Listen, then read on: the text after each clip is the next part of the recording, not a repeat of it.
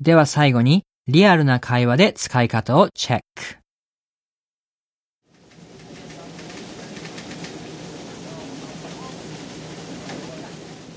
So, Ellen, how was the meeting today? It went really well. The vice president was there, and Sarah from accounting, and oh, what's his name? Um, you know, the really tall guy from from Br- from Britain. Um, I'm not sure. Does he have dark hair? No, no, no, the other guy. He had light brown hair. Uh, let me see. Um, oh, you mean Robert? Yeah, that's him. That's him. Okay. Um, w- what was his company's name again? Um, well, let me see. I know that it was based in Tokyo Uh huh.